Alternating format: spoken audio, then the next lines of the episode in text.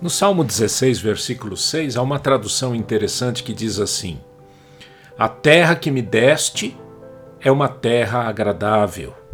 Que herança maravilhosa!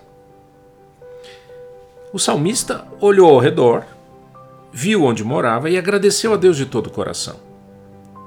É uma atitude louvável intencionalmente perceber o que se tem e agradecer são as heranças que temos na vida e que vêm de Deus. Esta é a atitude que nos tira da reclamação.